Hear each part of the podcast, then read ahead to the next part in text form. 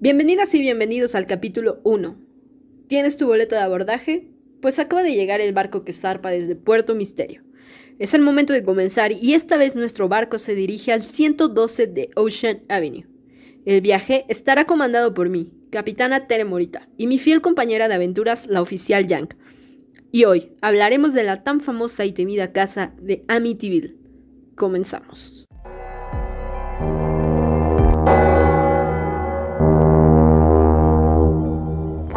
Misterio.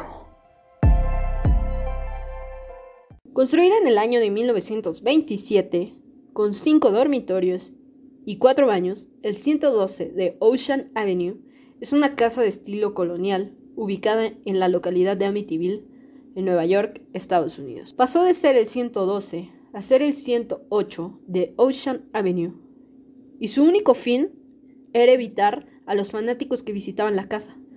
También se sustituyeron las ventanas con forma de ojo por ventanas normales con postigos abiertos. La casa perteneció a John y Catherine entre los años de 1924 y 1960. Después, esta casa fue heredada a la hija Eileen Fitzgerald en 1960.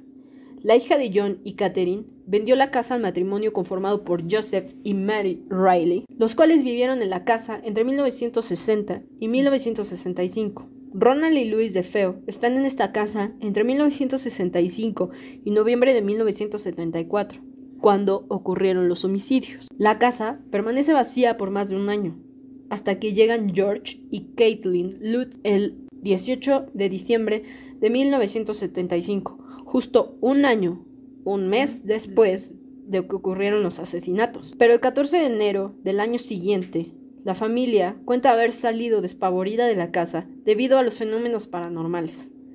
La casa quedó vacía durante 14 meses, hasta que fue adquirida el 18 de marzo de 1977 por James y Barbara Cromarty. Ellos vendieron la casa por la gran afluencia de visitantes, es decir, no soportaron que tanta gente fuera a tomarse fotos a su casa. Después de eso, la casa pasó a ser de David y Caroline de Antonio. Fueron propietarios de esta casa del 2010 al 2017. Debido a que David murió y su esposa decidió vender la casa. Muy cara al principio. Los hechos que inspiraron a los libros y las películas fueron basados en la familia de Feo. Alrededor de las 6.30 de la tarde del 13 de noviembre de 1974, Ronald Joseph de Feo Jr., mejor conocido como Budge, de 23 años de edad, irrumpió Henry's Bar en Amityville, declarando, Tienen que ayudarme, creo que le dispararon a mi madre y a mi padre.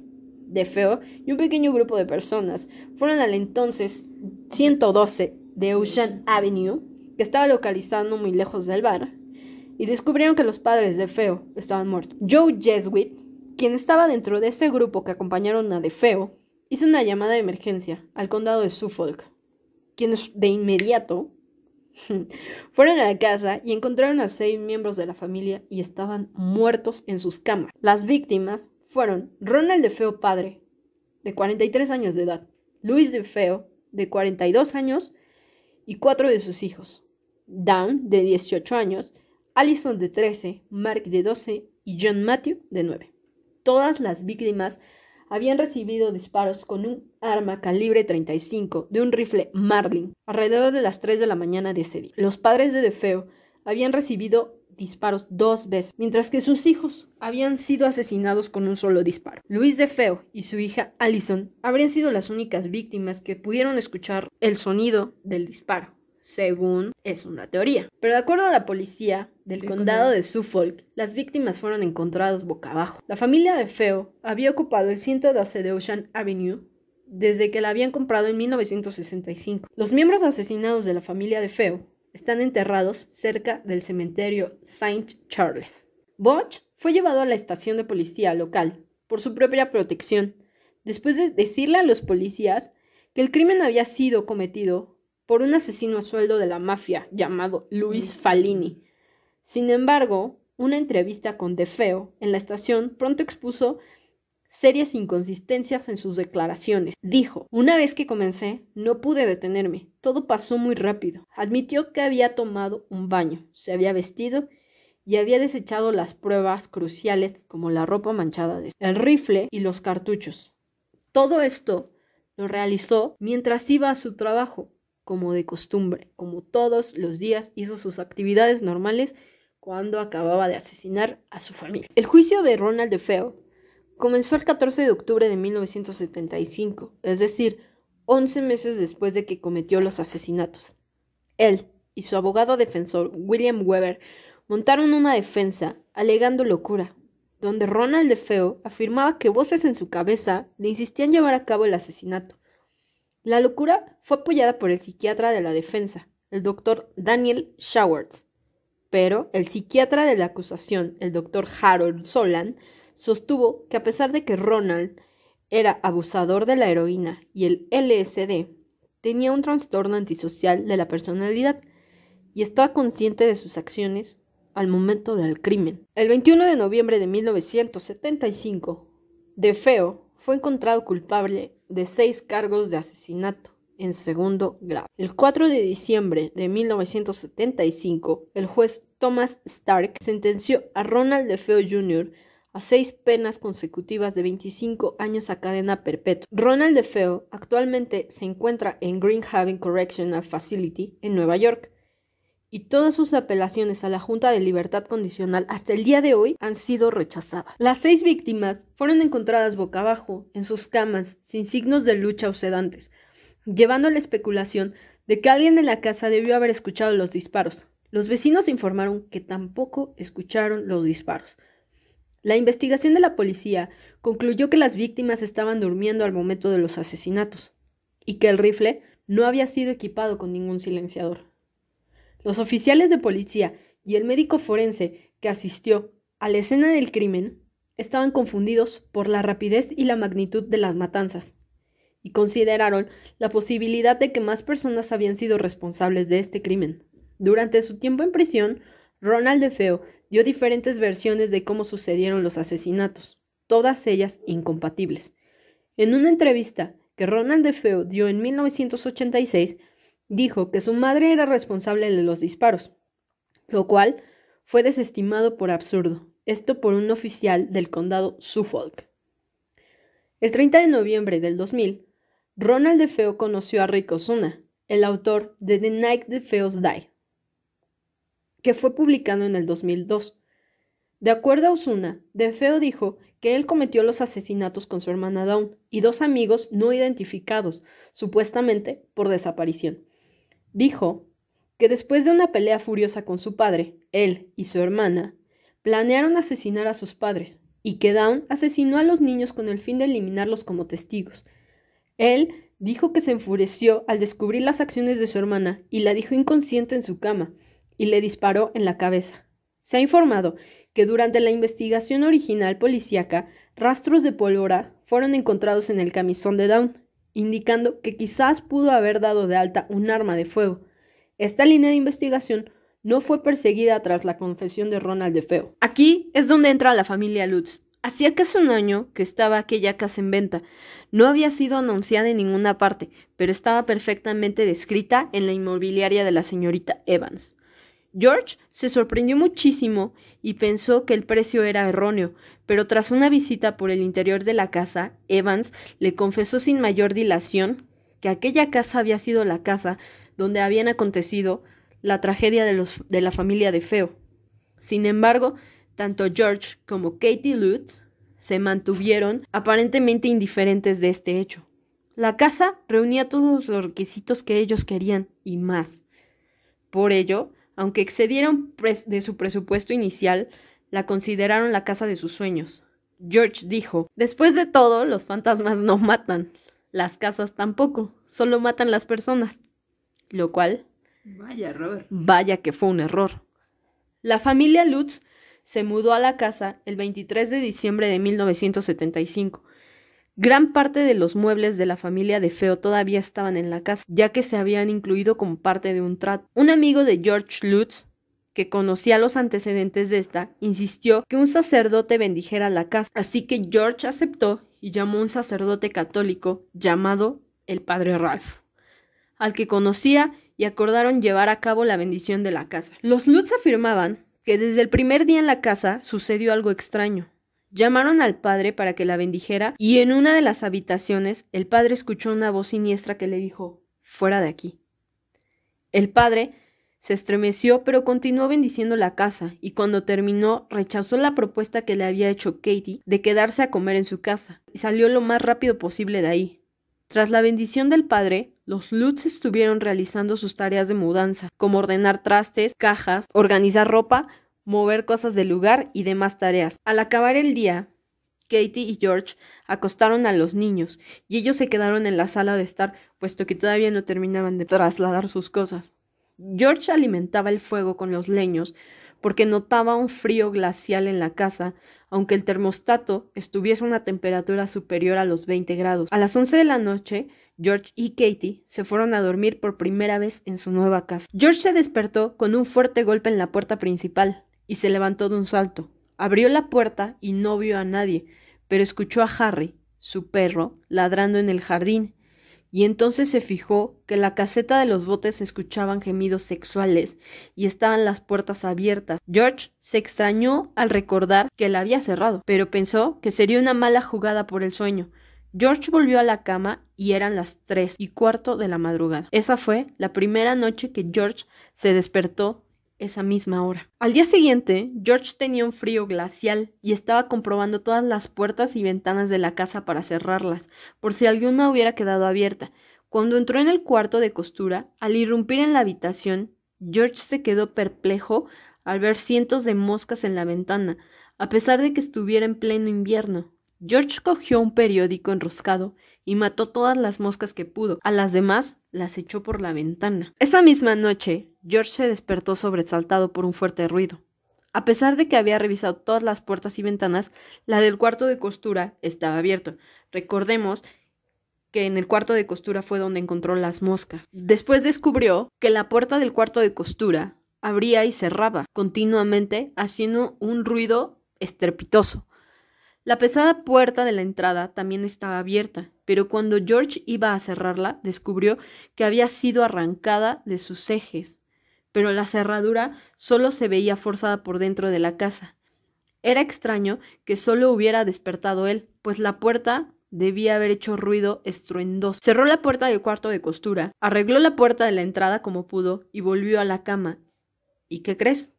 Eran las tres y cuarto de la madrugada. Al día siguiente, George llamó a un cerrajero para que arreglara la puerta de la entrada. El día fue básicamente como siempre, limpiar, organizar, preparar las cosas de la mudanza. En dos ocasiones, en el que entonces era el 112 de Ocean Avenue, apareció una figura espeluznante que más tarde los demonólogos descubrieron como una manifestación demoníaca. Aquel ser se manifestó en la chimenea del cuarto de estar por primera vez. Su rostro se imprimió en fuego sobre la pared de ladrillo del hogar. La segunda aparición fue en el cuarto de los niños. Estos empezaron a gritar en la mitad de la noche diciendo que había un monstruo bajo sus camas. Cuando George salió de su habitación para investigar, efectivamente, ahí había una enorme figura blanca, con una capucha y un rostro realmente espantoso, y estaba bajando las escaleras. Ese fue el último rato que los Lutz pasaron en su casa antes de huir de ella. Una de las historias que también se cuenta sobre esta casa es de la habitación roja. Era una habitación secreta que descubrieron Katie y George un día en el sótano de la casa. Estaban colocando algunos alimentos en la alacena que utilizaban como pequeña despensa, cuando uno de los tablones de madera se separó un poco. Movidos por la curiosidad, George y Katie empujaron más el tablón de madera hasta que lo derribaron. Quedaron los dos absolutamente perplejos. Detrás de aquella alacena había una habitación muy pequeña de aproximadamente 1,20 por 1,50, completamente pintada de rojo. Suelo, paredes y techo. Dentro de aquella pequeña habitación se hallaba una especie de pozo mal sellado que desprendía un olor fétido. George consultó los planos de la casa y ni la habitación ni el pozo aparecían en ellos. Posteriormente, George se enteró de que Ronald de Feo se dedicaba a sacrificar cerdos y otro tipo de animales dentro de la pequeña habitación. Asimismo, en un documental se reveló a través de testimonios de uno de los más íntimos amigos de Ronald de Feo que la habitación roja fue pintada por los mismos hijos de Ronald de Feo padre y Luis de Feo para utilizarlo como cuarto de juegos. El cuarto llegó a ser conocido como el cuarto rojo. Esta habitación producía un profundo efecto en su perro Harry, quien se negaba a acercarse a ella y se encogía como si sintiera algo negativo. Kitty fue al piso de arriba mientras George estaba echando más leña al fuego. No conseguían quitarse el frío de encima. Katie pasó a ver a sus hijos, cuando de pronto vio salir a su pequeña hija, Missy, del cuarto de costura. La conducta de Missy hizo que Katie se parase a observar a la niña, que no la había visto. Missy se dirigió a una habitación que estaba al lado del cuarto de costura. Cuando llegó, se sentó en su cama y la niña mirando por la ventana dijo ¿No es hermosa la nieve, Jody? Katie le preguntó a su hija que con quién estaba hablando y ella le respondió que con Jody y que era un cerdito, amigo suyo, que solo ella podía ver. Katie mandó a la niña a dormir y ella también se fue a acostar junto con George y los niños. Como de costumbre, George se despertó a las tres y cuarto de la madrugada. Miró por la ventana. Las puertas de la caseta de los botes estaban de nuevo abiertas. Aunque él las había cerrado antes de irse a dormir, bajó a cerrarlas cuando volvía, vio a su hija Missy en la ventana y detrás, de detrás suyo había un cerdo, enorme. George entró a su casa y subió rápidamente las escaleras. Entró al cuarto de la niña realmente sorprendido y su hija estaba durmiendo plácidamente y ahí no había ningún cerdo. Jody es, según los demonólogos, un ser demoníaco que se manifestó en forma de cerdo, ya que ahí sacrificaban animales. El cerdo parecía estar casi permanentemente en la casa, pues podía comunicarse con Missy seguidamente. Missy estaba en su habitación hablando y cantando cuando Katie entró y vio moverse sola la pequeña mecedora de Missy. Katie se asustó, pero no lo hizo notar delante de su hija, que seguía cantando. De pronto, Katie le preguntó a su hija que con quién hablaba y la niña respondió que con Jody y le contó lo que él había dicho. Jody le había dicho a Missy que antes vivía en un niño en esa habitación, pero se puso enfermo y murió. También le dijo que Katie no le gustaba y que no quería que se acercase a él y que Missy se quedaría en la casa para siempre y jugaría con el niño que se puso enfermo y murió. Al escuchar esto último, Katie se horrorizó y le preguntó a Missy por dónde se había ido Jody. La niña señaló hacia la ventana y cuando Katie miró, había un cerdo enorme lanzando gemidos horribles. Katie se puso a gritar histérica y George se alarmó y subió. Él también vio al cerdo y entonces cogió una silla del cuarto de la niña y la arrojó por la ventana. Jody empezó a gritar y se fue corriendo por la nieve. La niña hizo un dibujo de aquel ser corriendo en la nieve. Posterior a esto, los Lutz huyeron de la casa.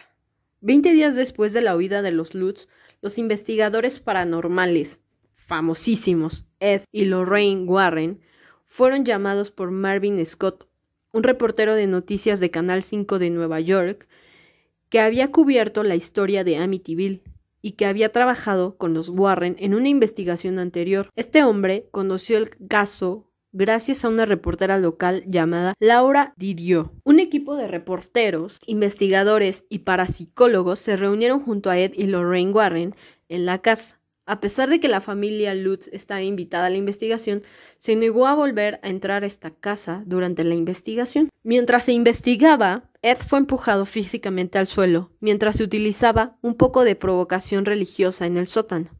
Lorraine también se sintió abrumada por la sensación de una presencia demoníaca. Ella sentía la presencia de los cuerpos de, algunos de los de Feo. Según comentó, veía los cuerpos tirados en el suelo y recubiertos de hojas blancas, aunque no fuera lo único que Lorraine percibió. El equipo de investigación también capturó una imagen del espíritu que apareció como un niño pequeño mirando desde el segundo piso. También se encontró tierra que al parecer fue utilizada para enterrar a John Ketchum, Él fue un mago negro que tuvo una casa de campo en la finca antes de la construcción de la casa colonial holandesa en 1924. John pidió que sus restos fueran enterrados en esa propiedad y permanecen allí hasta el día de hoy. Los indios Shinnecock también tenían un recinto en esta tierra que fue utilizado para albergar a los enfermos y a los locos. También sirvió de cementerio para ellos. A principio del siglo XX aparecieron los huesos de un jefe de la tribu. Los Warren creen que el sufrimiento no había salido nunca de la propiedad y que con una energía muy negativa y oscura a lo largo de la historia era un imán para los espíritus demoníacos. Los Warren ayudaron a recuperar sus pertenencias a los Lutz y tras recuperar las escrituras de la vivienda la pusieron en venta y se trasladaron a California. Y esta fue la historia de la casa de Amityville. ¿Ya? Comentarios. Bueno, es, este, este caso en especial a todos nos causa como un escalofrío. Tiene muchas, ¿cómo decirlo? Muchas anécdotas que realmente son aterradoras y te pueden provocar algunas cuantas pesadillas. Eh, se me hace, la verdad, muy interesante. Aunque pues no creo que todo sea posible. También había rumores que decían que Ronald de Feo tenía un pacto con Lux para este para montar todo este show, por así decirlo, y que al final de cuentas Lutz no había cumplido con el trato y esto hizo que de alguna manera pues le reclamaran. Eh, también hubo algunas personas que dijeron que quisieron intervenir o hacer como algún tipo de exorcismo y estas cosas y los Lutz no lo permitieron, por lo cual también aseguran que efectivamente se trata de un fraude, pero sin duda es un misterio que nos causa una sensación de miedo, inseguridad, incertidumbre. y, y por otro lado están los Warren, que son muy reconocidos y ellos justamente al terminar hicieron como un... Bueno, o sea, lo que ellos realizaron en la casa sirvió para que hasta el momento no hubiera ningún avistamiento, o sea, como para que las cosas se calmaran, es lo que entiendo del caso y sin duda a mí sí me causa un miedo y es y, considero que la película es una también de las mejores sobre la casa, aunque sí he visto varias, pero o sea, la primera fue yo creo una de las mejores que, que pudo salir de este caso. Eh, pues es todo. Gracias por acompañarnos en este viaje al 112 de Ocean Avenue, ahora el 108. Nos vemos en la siguiente semana. Gracias por escucharnos y esto fue Puerto Misterio. Adiós.